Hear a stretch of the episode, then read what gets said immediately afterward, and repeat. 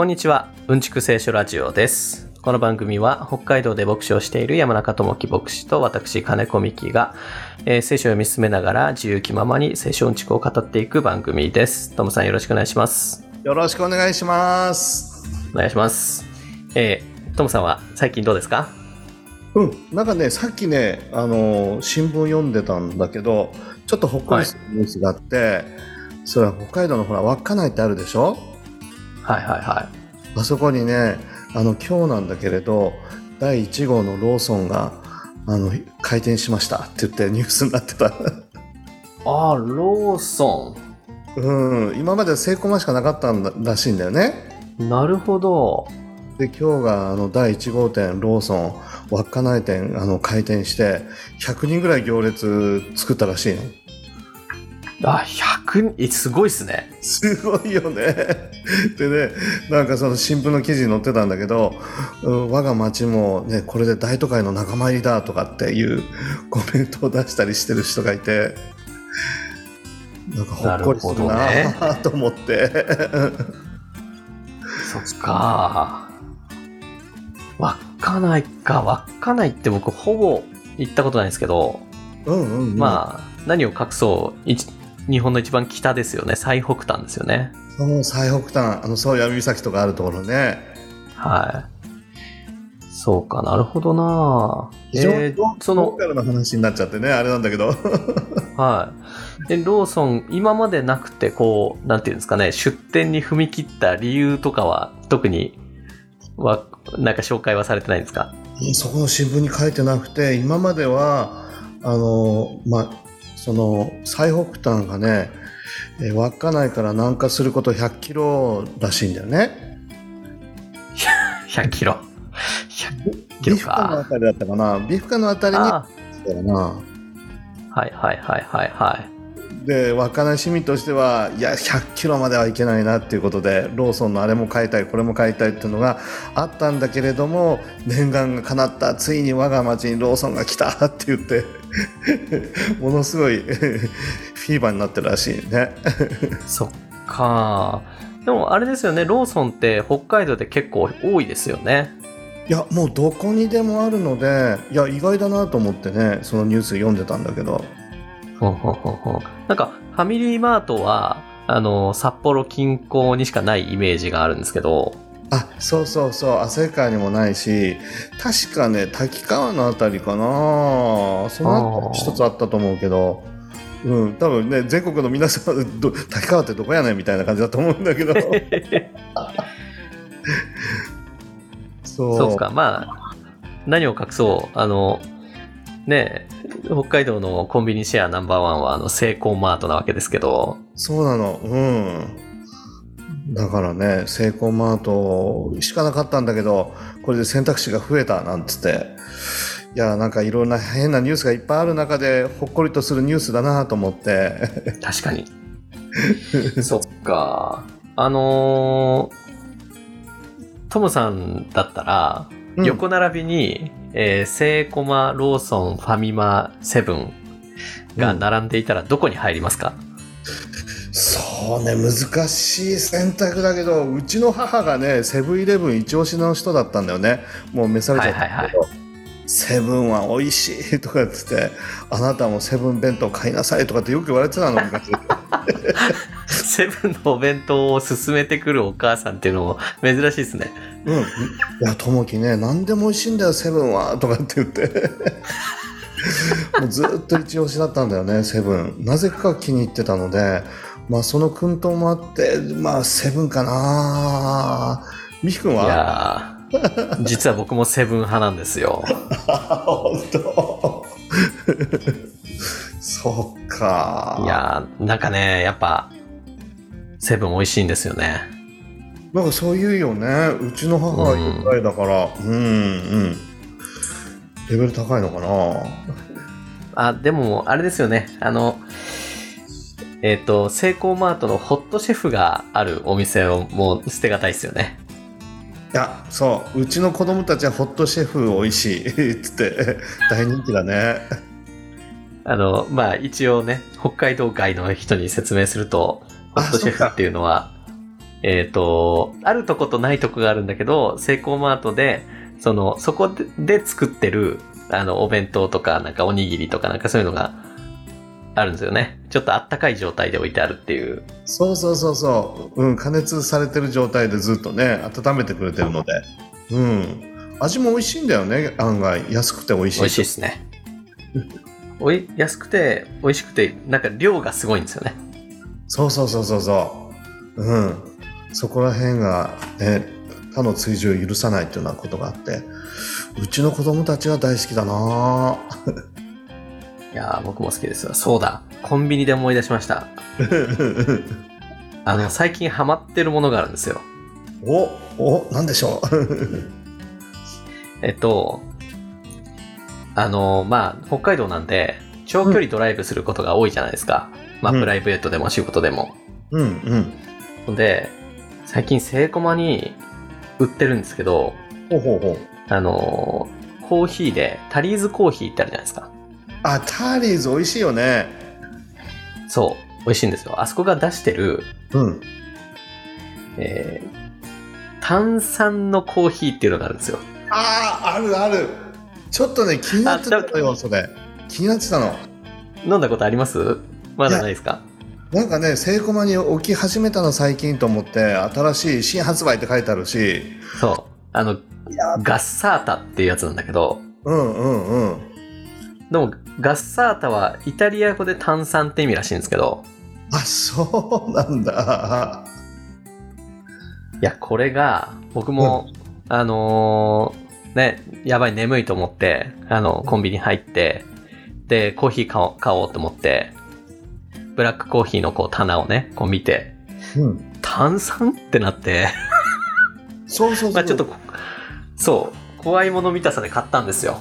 ああ、そこが僕と違うところだ。ちょっと僕はやっぱりリスク取れないなと思いながら、無難に普通のターリーズで行こうと、ブラックで行こうって。いつもそうなんだよね。で、まあ、恐る恐る飲んでみたんですけど、うん。えー、まあ結論から言うと、最近ハマってるんですよ。あ、あの、長距離ドライブのお供にめっちゃいいんですけど、あ、そうなんだ。いいんだ。いい。あの、あの、な、いあの、なんていうのかな。美味しくはないです。え、いや本当？美味しいんじゃないの？あえーとですね、いや、総合的に言うと、えなんかあの、いや、いいんですよ。満足感高いというか、あの、うん。まあ、リピートしちゃうものがあるんだけど、じゃあ、こう、味を評価しろって言われると、うんうん。美味しくはないよなと思うんですよ。なんか僕あんまり、その、酸味が強いコーヒーってあんま好きじゃなくて、ああ、本当。でも味の傾向としては酸味が強い系なんですよね。へえ。で、まあ、炭コーヒーと炭酸合うのかっていう問題なんですけど、うんうん、そう。そう。ずっと疑問に思ってたの。そうでしょ？えっとね、これが、美味しいかと言われるとやっぱり、美味しいわけではないなって思うんだけど、でも、も、な、なぜか、なぜか、あのーまた買っちゃう何かがあるんですよね。そうなんだ。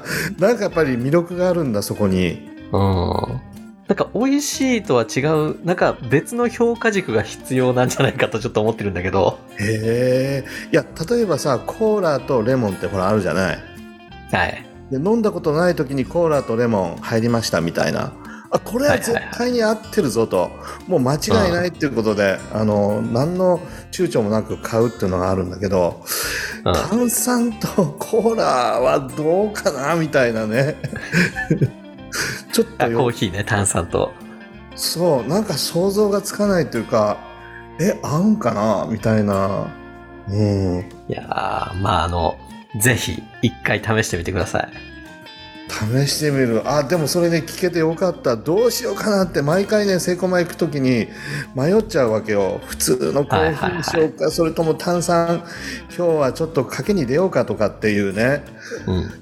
でもなかなかねその勇気がなかったもんだから聞いてよかったいや、なんか、あのー僕、まあそういうドライブの時に眠気覚ましに何を飲もうかって結構迷うんですよ。あの、本当まあ、ストレートにブラックコーヒーっていう選択肢と、うん。あと炭酸が飲みたいっていうのもあるんですよね。ああ、わかでるわかる。確かに。まあ、うん。炭酸のジュースだと僕はあの三ツ矢サイダーが好きなんですけど、うんうん。だからブラックコーヒーを買うか、三ツ矢サイダーを買うか、だけど三ツ矢サイダーを飲むとちょっと口が甘ったるくなるんですよ、途中から。確かに。甘すぎるよね。だから、あの炭酸水ってあるじゃないですか。うんうんうん。そう、だから炭酸水を買うか。まあ、そ、その3つが一番有力な候補なんですよ。なるほど。炭酸水だとなんとなくちょっと寂しいなって感じもするし、で、そうそう甘いそのポップっていうやつだとちょっと甘すぎるしっていう。なるほどね。その中間的な部分で、あの、効果をするのがターリーズコーヒー炭酸だ。う。そう。なんかね、結局その全てを網羅してるのが、そのね、タリーズのガッサータだったのかもしれないですね。なるほど。っていうガッサーダっていう名前があるっていうことはもうイタリアではそれは普通に飲まれてるってことだよね。え、どうなんだろう？ちょっと待ってくださいね。なんかね、ガッサータ、まあ、あの、炭酸っていうイタリア語らしいんですけど、あんのかな？あ、えーっとですね、南イタリアのカラブリア州で半世紀も前から愛されているエスプレッソソーダに着想を得てタリーズ独自のブレンドのコーヒーに炭酸を組み合わせましたと。はあ、やっぱりあるんだね。でもなんか、いまあこれ、あの、画像が見えないからあれですけど、なんかあの、うんもう昔の、あの、紙に書かれたような、あの、うん宣伝のね、あの、この文字が書いてある図になってるんだけど、うんうん。半世紀って50年前じゃないですか。あ、確かにそんなに古大くはないね大。した歴史はない。確かに。本当だね。どうもこのね、えっ、とカ、カラブリア州イタ、南イタリアカラブリア州っていうのは、あの、いわゆるあの、イタリア長靴の、うん。あのーなんだ、親指の付け根から先端までみたいな、そのぐらいの、あの、地域みたいですよ。つま先の方って感じだよね。そうそうそうそう、つま先の方。先になんかあったよね。島みたいのが。あ、えっ、と、あの、シチリア島ね、ああ、そうそうそうそうそうそう。ゴッドファーザーね。ゴッドファーザーなんですなるほど。ああ、ね、飲んで、飲んでそうだね、そういうの。いや、なんかでもシチリア島は、あの、ここでマークされてないから、シチリア島まだ行かないんだけど、うんうんつ。ま先みたいですけどね。なるほど。なんか暑そうなところだから、やっぱりさっぱりするのかな？炭酸でコーヒー飲むと。なるほどなあーでも聞いてよかった。今度絶対買うわ、じゃあ炭酸のそのターリーズ。ぜひぜひ、トムさんも、あの、リスナーの皆さんも、ぜひ。ねえ。一度ちょっとチャレンジしてみよう。悩んでたので、うん。よかった、聞いといて。でも、すでもよく考えると、あの、車運転するときには飲みたくなるけど、普段飲みたいとは思わないですね、そういえば。本当。なんか暑いなーってもうちょっと喉が渇くしさっぱりあ甘ったるいのはあれだけれども炭酸飲みたいなって時のその選択としてそのターリーズの炭酸コーヒーはあんまりないかな。夏に夏どうかで、だって暑いなっていう時にコーヒー飲みたいです？あー確かにそうだよね。やっぱり麦茶とかがいいよね そうそうそう。ね。そっかまあ、あの、ね、ドライブのお供に。もしくは、あの、仕事とか勉強のお供に。ねいいね。もうカフェインもちゃんと入ってるんだよね。コーヒーとしての。役割はちゃんとしてかつ、ん。炭酸が入ってるということだよね。そういうことですね。おおそれは新しい。他なんかトムさん。ほ今んとこ、セイコーマートでしか見ないですね。ああそっか。いや、全国の皆さん買えないんじゃない？あ、そうか。どこで売ってんだろひょっとしたらね本州のファミリーマートとかセイコーマートとかああのフセブンイレブンとか売ってるかもしれないね本州。う。ーと、ローソン、セブンイレブン2社で買えるとのことっていうのが22年2月の記事だけど、うんうんうん。この間セブンで探したらなくて、セイコマ行ったらあったんですよ。あ、そうか。必ずあるよね。今、セイコマ行ったら必ず置いてるわ。タリーズのその炭酸。そっか。じゃあ今、セイコマなんだな。ねいや、皆さん、ぜひ、セイコーマートに来るために北海道にお越しください。北海道っぽいものいっぱい売ってるよね。ですね。あと、セイコーマートの僕の一一押し商品としては、最近あんまり売ってないんだけど、あの、ちくわパンですね。ああ、あったね。あるね。確かに。そうそうそう。食べたことないけど。真ん中にちくわが、あの、挟まっているパン。ああ、なるほど。何のことないちくわが挟まってると。そう。あ、でもちくわの中にチーズが入ってるかな。へえ。なるほど。いや、パンなんかも充実してるもんね。まあ、そうですね。うん。安いし。いや、確かに安い。僕のおすすめあれだな。ペペロンチーノかなあの、スススパゲティの。鶏肉えー、あの。お弁当みたいなやつですか？いや、あのね、小さめのスパゲティなんだけど、一人分半2枚ぐらいなのかな。量はそんなに多くないんだけどね。なんせ安いの124円で売ってるんだよね。安っ。でしかも、あの、美味しい味付けがしっかりしていて、で、チキンがいっぱい入ってるの。へえなのでね、もうその。小さな、うん、ものでもう十分っていうぐらいそれとおにぎりがあればもうお昼は十分かなって感じの、あそっか、いいですね。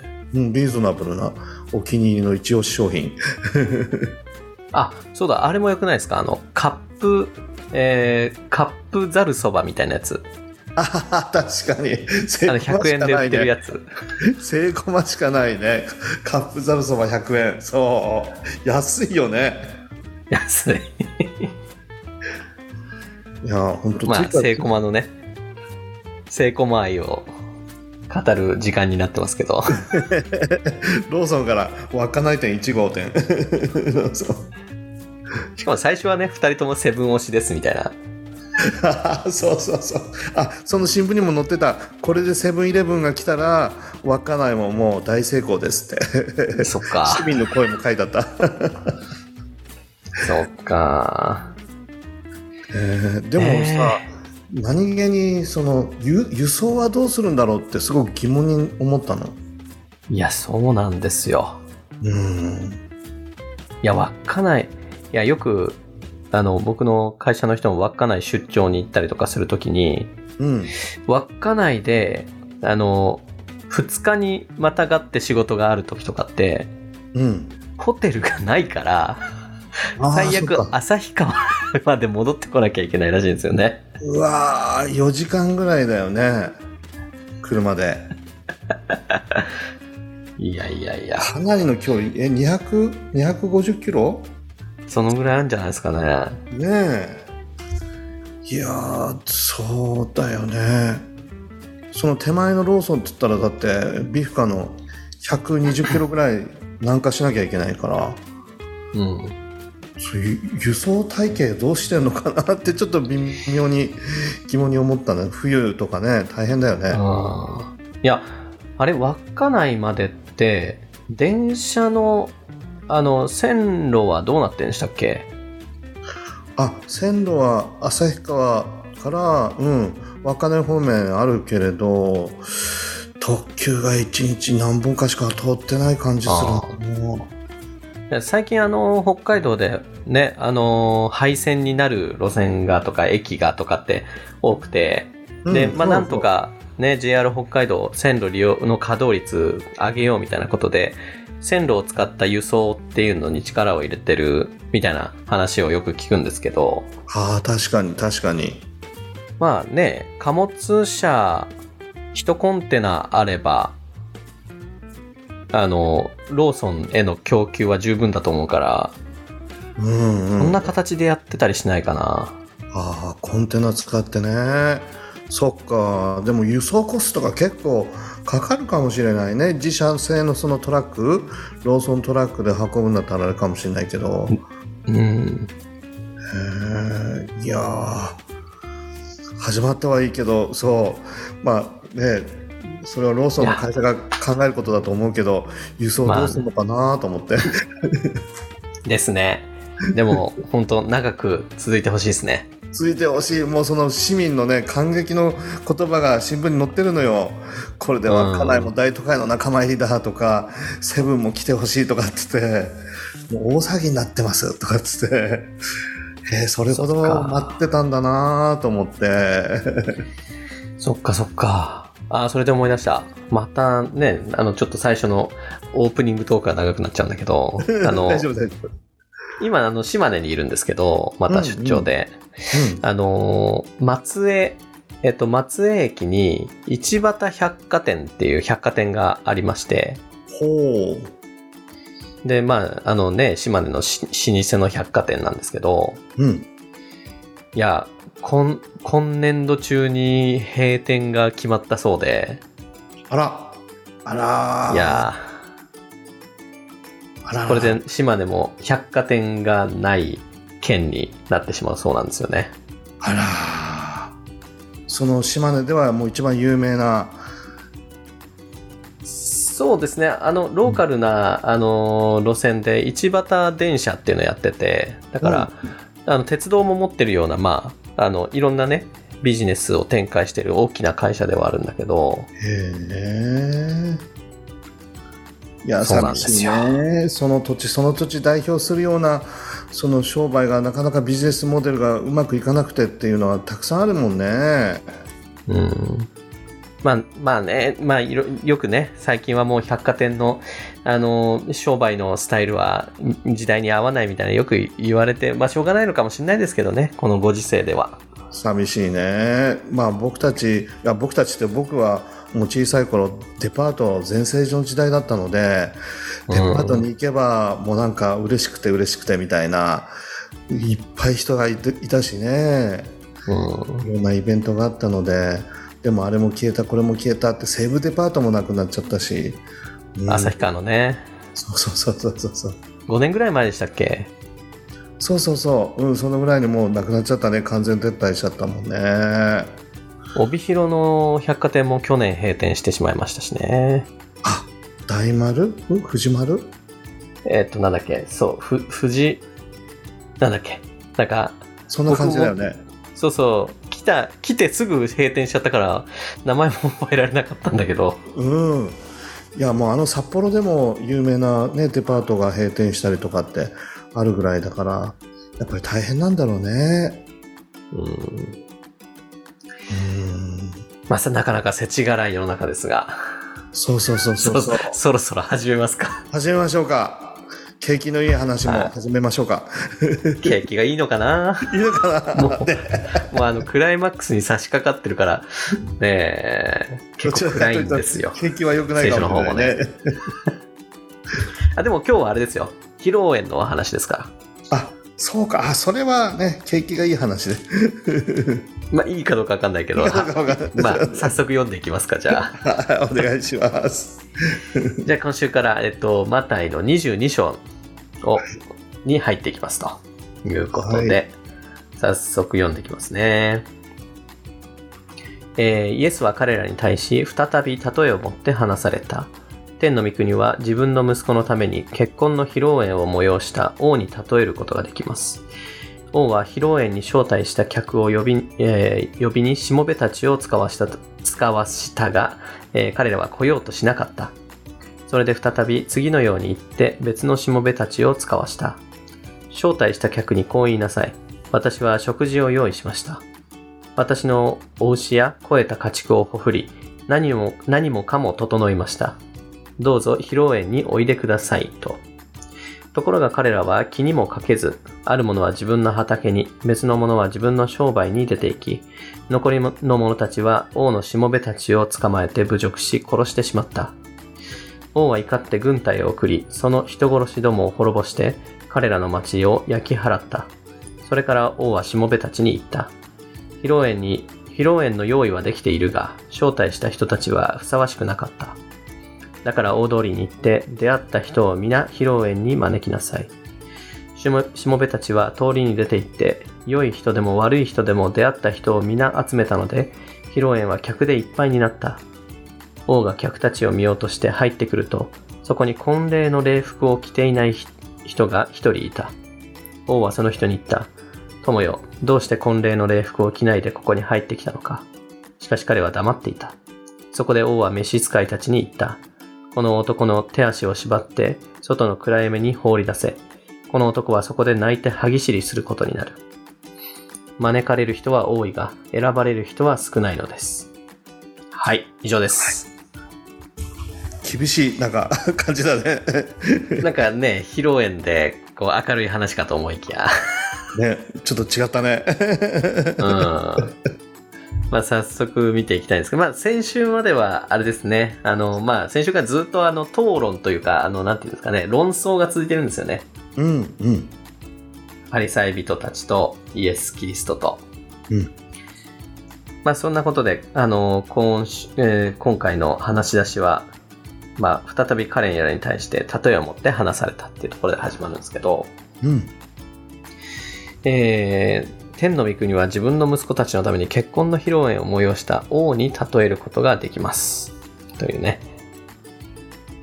なんか、今の披露宴、まあ今も披露宴ってありますけど、うんうんまあ今もって言ってもその、ね、文化と国が違うので、うんうんまあ時代も違うので、まあ我々がこうイメージする披露宴とどのくらいこうね、一致してるのか、どのくらい違うのかっていうところが気になるんですけど、うんうんうんいやかなりねあの7日間ぐらい 結婚式がずっと続いていくっていう飲めや歌えの大宴会というかそれが続くっていうような話を聞いたことあるよねうん。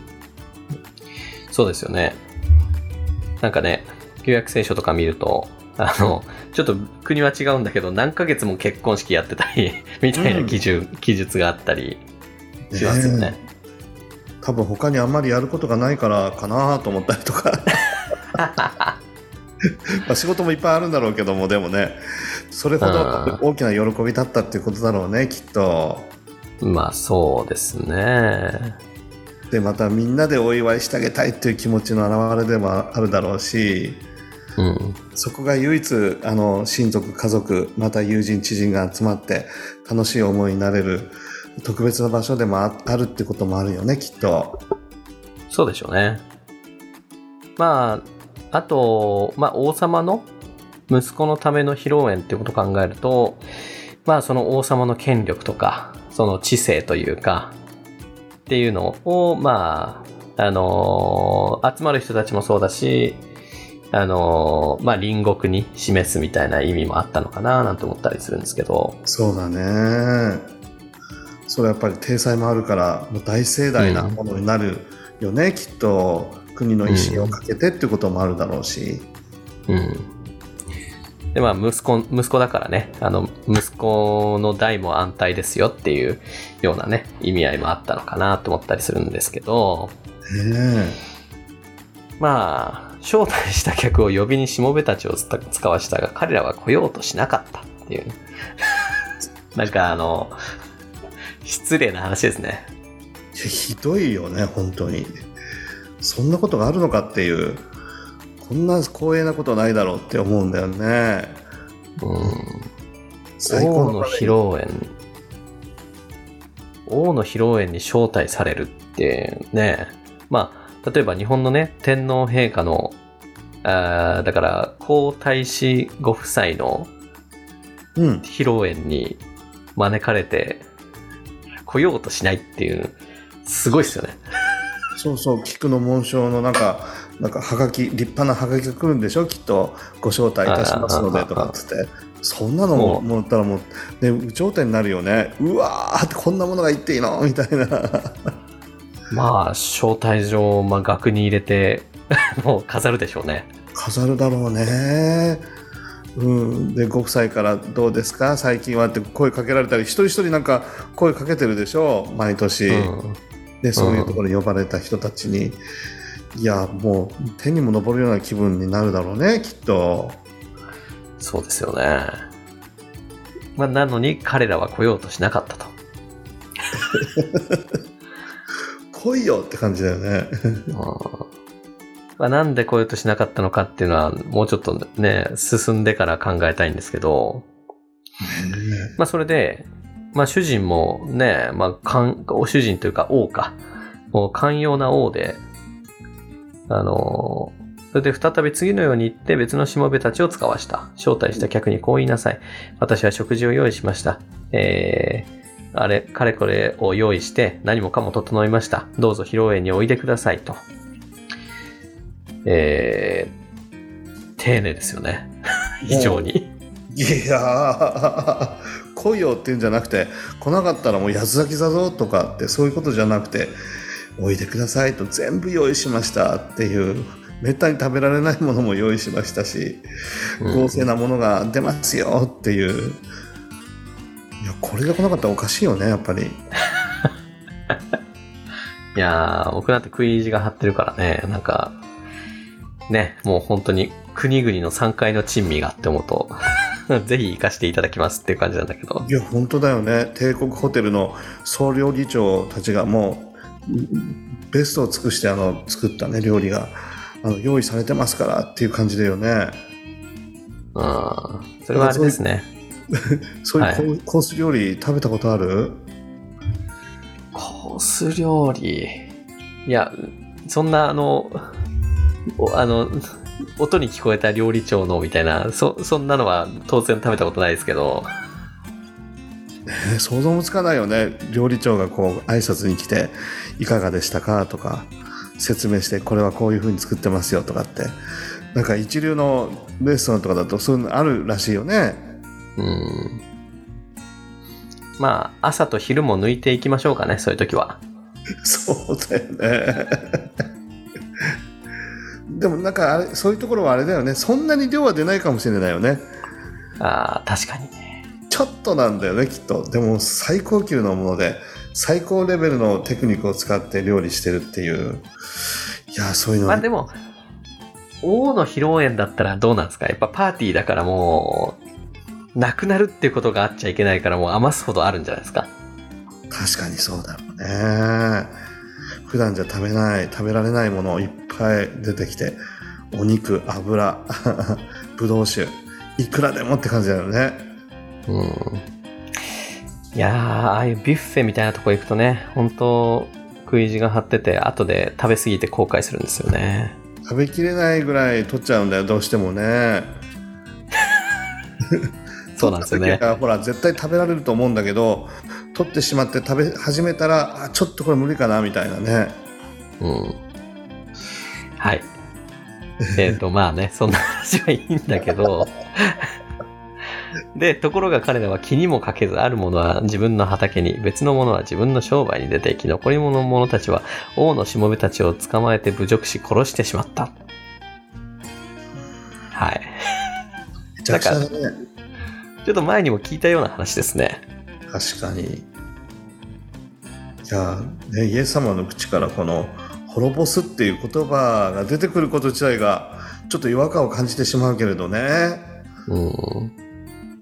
まあ、ね、当然この、この箇所は、えー先週、えー扱った箇所の続きで、えー話されてるとこなんで、まあ、先週その、武道園の主人の話があって、うんあの、まあ、ある武道園、あの、金持ちが武道園を建てて、で、ああれもこれも用意して、で、や、雇い人たちに、えっ、と、それを管理するように、えー任せて、で、自分は旅に出て、で、収穫の時期に自分の取り分をしもべに取りに行かすと殺されて、みたいな、そんな話が先週あったんだけど、まあ、その時に、えーその例え話が終わった時にパリサイ人たちに、えー彼らについて、あのーそのブドウ園の主人は彼らをどうすると思いますかっていう質問に対して、えー彼らが、あパリサイ人たちが、まあ、その悪の者どもを情け容赦なく殺して別のあの者たちに、ブドウ園を任せるでしょうっていうような、うん。そんな回答があって、まさしく、その答えをこう引用してというか、王は怒って軍隊を送り、その人殺しどもを滅ぼして彼らの町を焼き払ったみたいな、とか、なんかそこをね、意識して言われてるような気がするんだけど、そうだね。どんどん血生臭くなってくるね。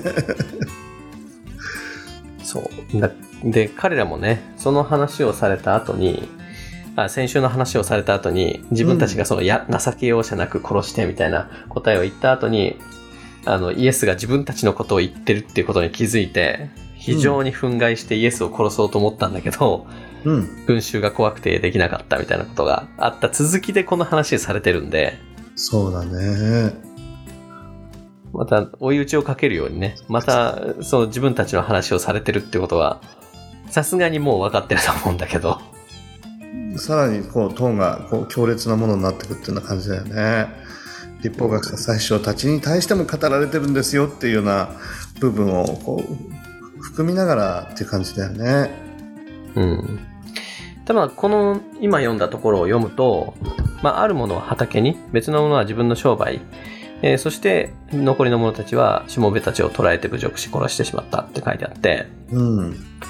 えっ、と、まあ、パリサイ人たちを指して言ってる部分っていうのは、残りの者たち、あの、王のしもべたちを、えー捕まえて侮辱し殺してしまったっていうところが、まあ、直接的にはその時代の宗教指導者たちの態度であり、この後、まあ、イエスに、あの、に対してこう、陰謀を巡らせて、あの、うん十字架にかけて殺してしまうっていうところを、えー言ってると思うんですけど、そうね。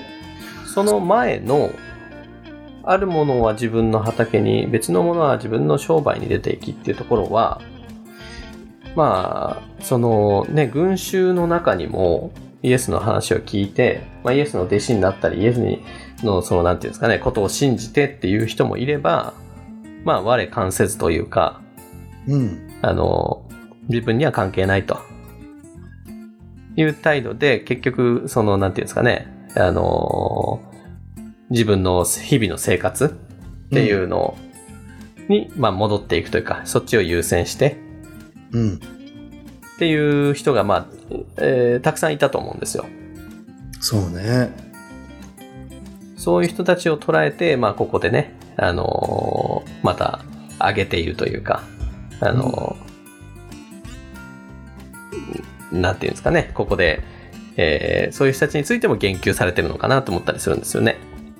で本当になんかいろんな人たちをこう想像することができるかなってね神様の国は近づいたってイエス様おっしゃってでいわゆるその厳しいところに人を招こうとしたんじゃなくていわゆる祝宴に招こうとしているとイエス様を私たちをね。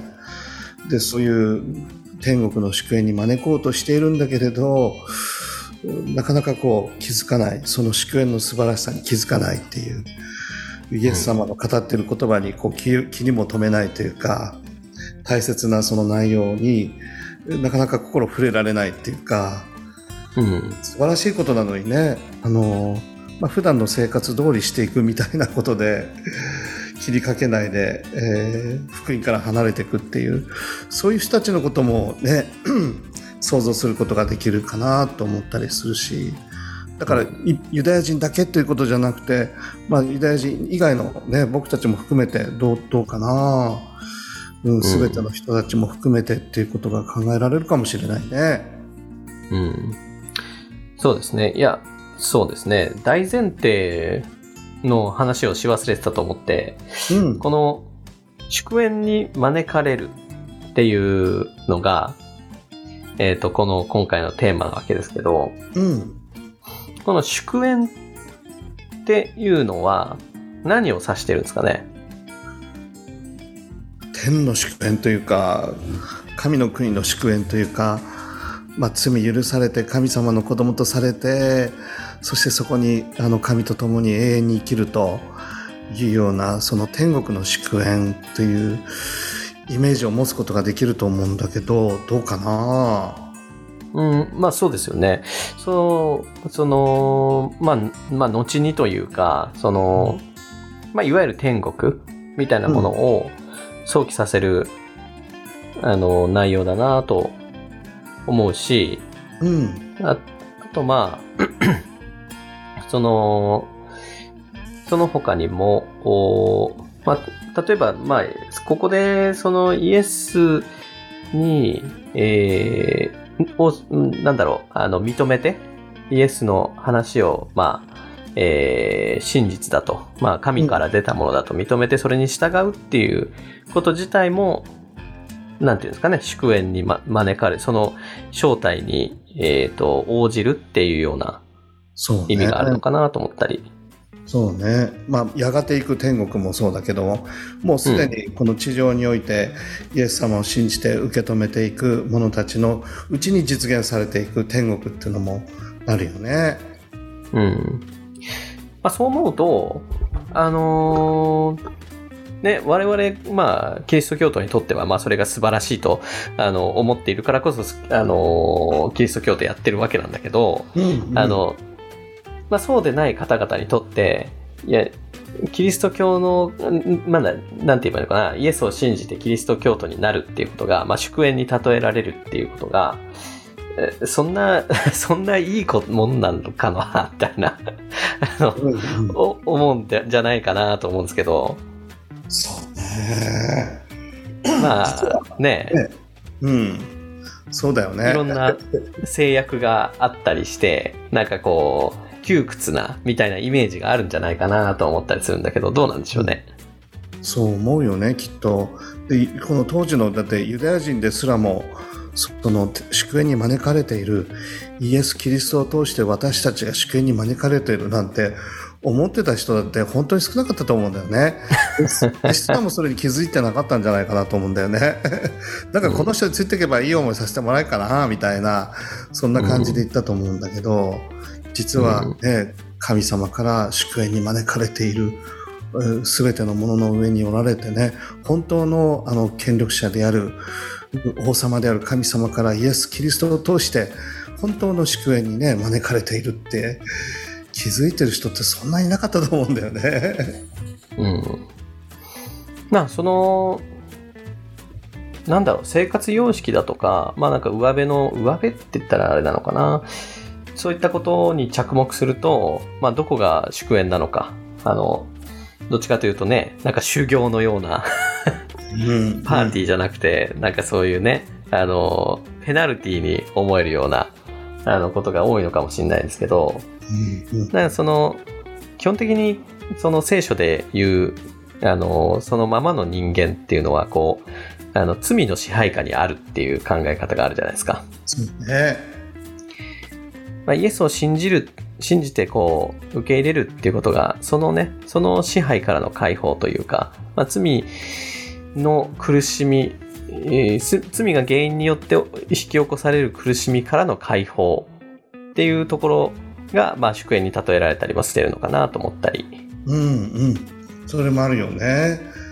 また、あの、神様の愛をこう、さんさんと受けながら、神と共に生きるということの中に、何とも言えない喜びみたいなものがこう、溢れてくるってこともあるかなと思うしね。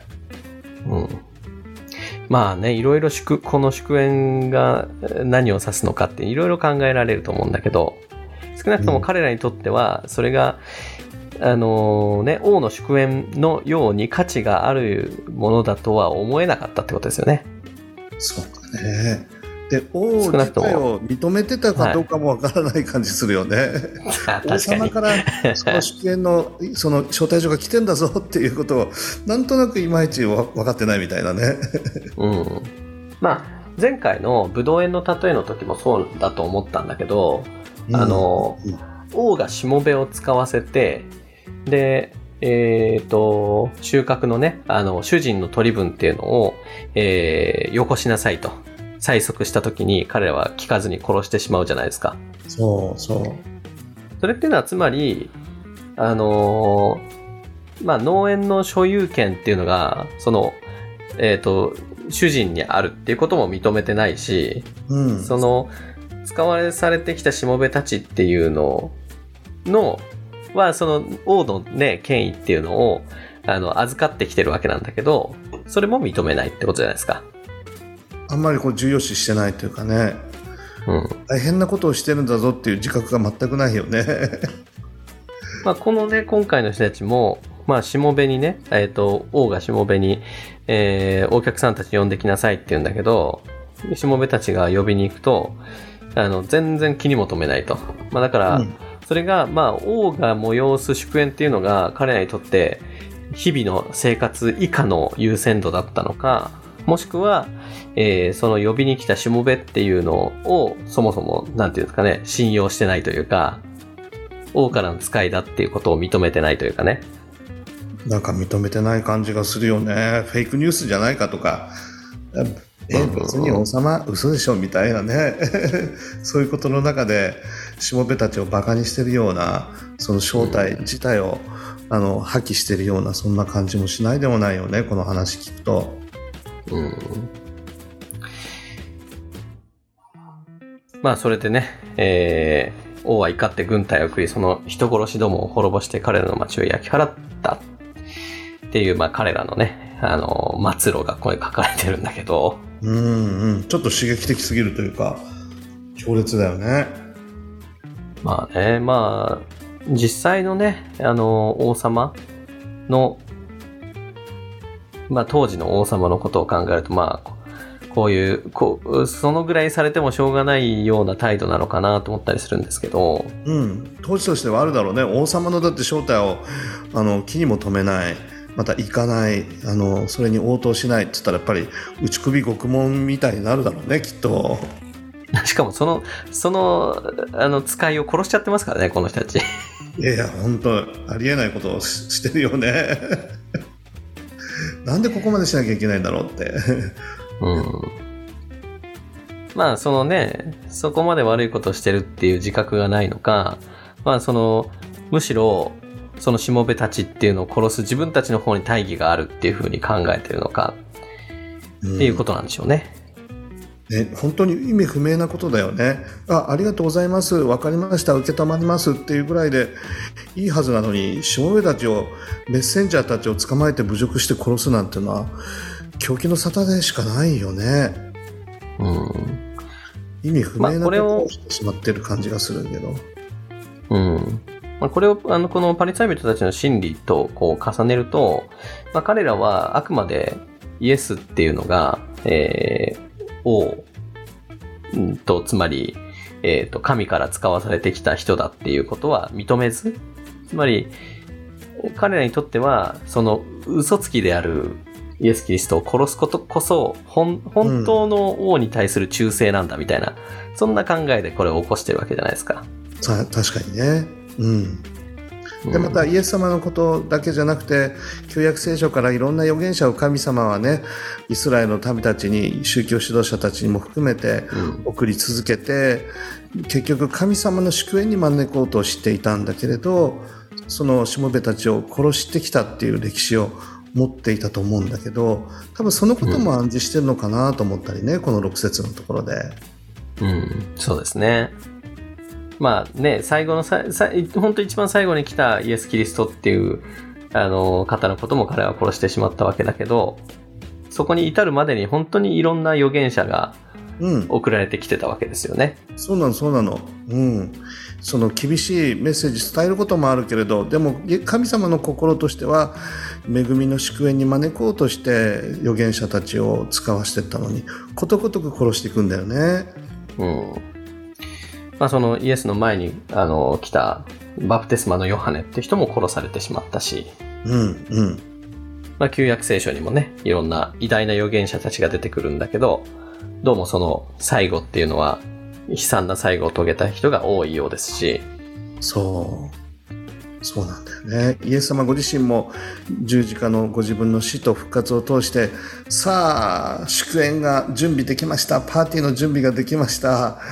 あなたも入りなさいって、ここで飲みや歌いやの恵みの大宴会を私を通してしなさいって、まあ言ってる、呼びかけてるような感じだよね。イエス様ご自身もね。うん。でもそのイエス様ご自身も十字架にかけて殺してしまうと。うるせえっていうようなことだもんね。そうですね。まあ、さて、ここで舞台が暗転と言いますか、えー、場面が変わるんですよね。うんうんえーまあ、彼らが滅ぼされてしまって、ここはチャプター1が終わってチャプター2が始まるんですが、えーそれから王は下湯たちに言った。披露宴の用意はできているが、招待した人たちはふさわしくなかった。だから踊りに行って出会った人を皆披露宴に招きなさい。ということで、しもべたちは通りに出て行って、えーここが面白いですね。良い人でも悪い人でも出会った人を皆集めたので、披露宴は客でいっぱいになったと。うんうんなんか、彼らはふさわしくなかった別の方、人たちを呼んできなさいって言って、下ネたちは出て行って、玉石混交というか、良い人でも悪い人でも、みんな連れてきちゃったっていうね。とにかく片っ端から声かけてみようみたいな もう、あのー往来の方々をもうみんな集めて連れてきたっていうのはそんな感じですかね。そうだよね普通は多分いいろいろ選別してもうこの人だったら間違いないっていうことをしっかりと確認した上で招待状を出すし特別な人しか招待しないと思うんだけどこんな招待の仕方ないよね。王様のこの息子の婚礼の時に。誰でもいいから来いやみたいな 感じで。ね、なんかその中にはね、良い人もいれば悪い人もいたんだけど、みうん。んなが招かれたっていうのが、これが、その、まあ先に招かれた人たちっていうのは、その、まあ約束の民って言われる、うん。あの、イスラエルの民のを、まあ指してるわけで、そうね。で、その人たちがふさわしくなかったので、もう誰も彼も呼んで招かれたっていうのは、まあ、イスラエルの民以外、違法人と言われる、まあ我々日本人も含めてですけどね。そうね。旧約聖書ではっていうようなでもえーイエス様の時代においてはさあどうぞ来てくださいっていうふうに招かれている全ての人たちっていうことだよねうん。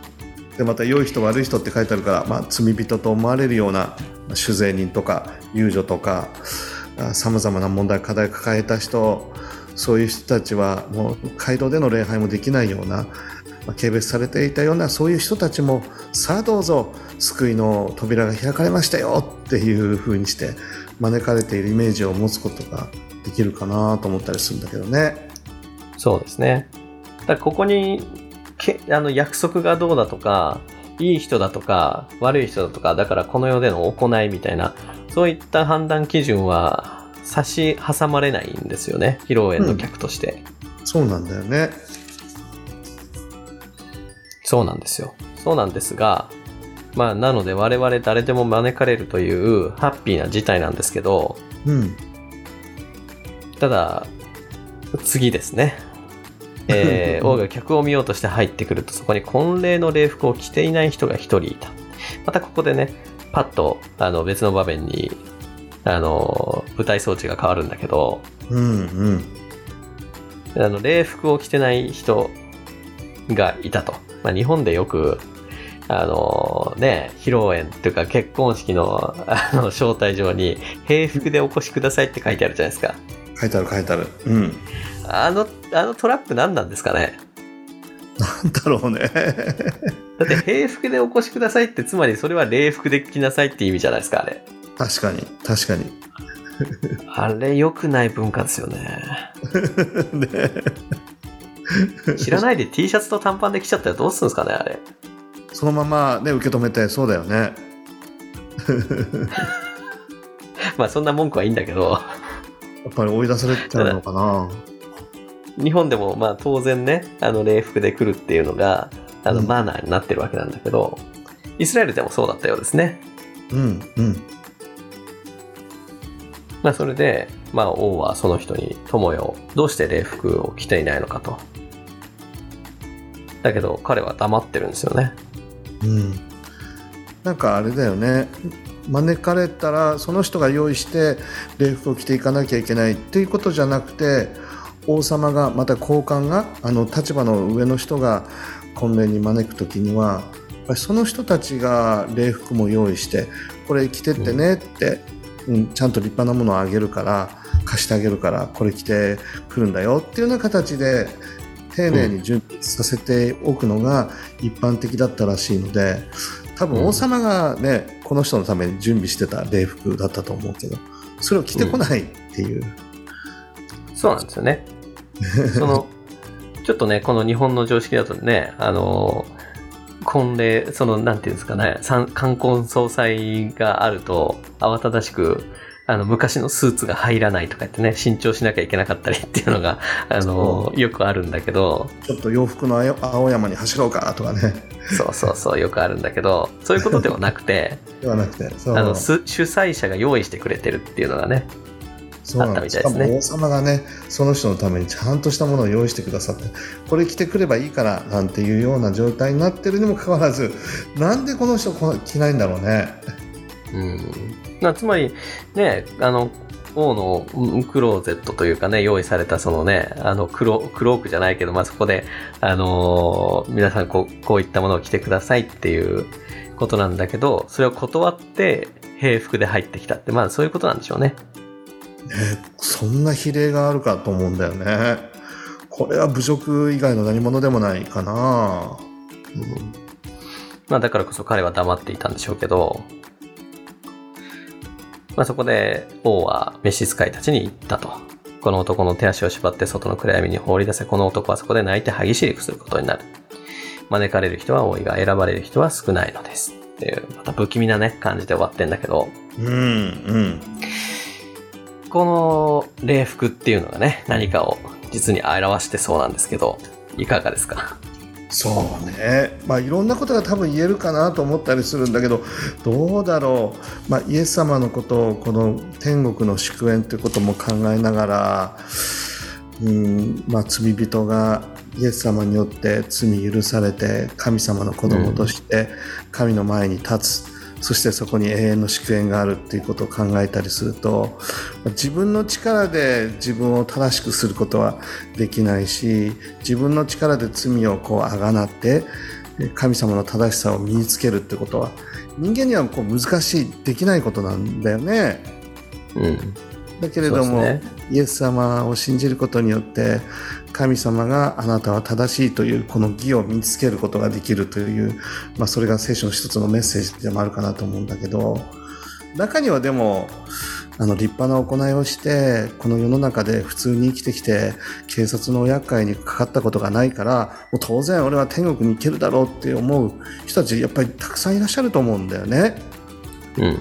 社会の中でいろいろ実践してきて実績を積んできて俺はこれだけの実実績を積んできたから当然天国に行けると、うん、なんかそういう人たちとこの礼服を着てない人たちがダブるような感じがするんだけど、うん、うん。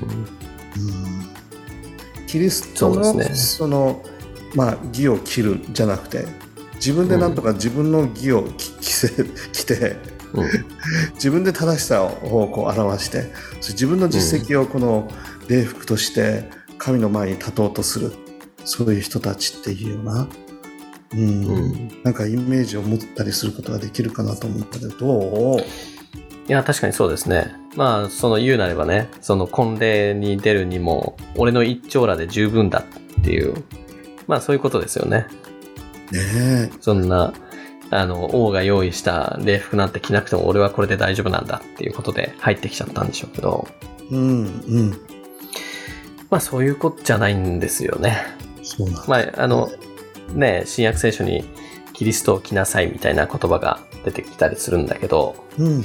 あのーまさに、その、まあ、トムさんも言われたことの繰り返しになっちゃうんだけど、えっ、と、結局自分が人生かけて稼いだお金で買った服っていうのでは、到底王の、あの、祝宴に出席するには足り足りないわけなんですよね。そうなんだよね。それはもうその自分のね、あの、これまで積み上げてきた実績だとか、プライドっていうのは、もうやっぱ脱いで、うん。もう、そんなものじゃ到底そこに出られないものなんだっていうことを認めて、えー王が用意してくれた服を着る。まあ、まあ、そ、それはね、比喩であって、つまり、この後、十字架で死んで、うん。えーうん。それが人の救いとなって人の罪が許されるっていうそれで婚礼に招かれるっていうもことをまあ、えー受け入れるっていうことがまあそれに当たるのかなと思うんだけど。うんうんだからこう神様って本当に意地悪な方じゃないんだよねあの祝宴に誰でも招きたいんだけどでも誰でも入れない、祝宴っていうのはものすごく素晴らしいところだから、誰でも来てほしいけれど誰でも入れないっていうちゃんとしたところだからねうんなので、まあ、礼服を着た人のみしか入れない。でもその礼服はあなたが用意する必要ないですよ。あなたの用意したものでは入れません。神様があなたのために用意する礼服、まあ、キリストの救いというか、キリストの贖いというか、キリストによってね、あなたの罪が許されて神様の子供とされますという、そういう礼服を着て、祝宴に誰でも入ることができますよっていう、なんかそういうメッセージと、こう、かぶさるような感じがするんだけどね。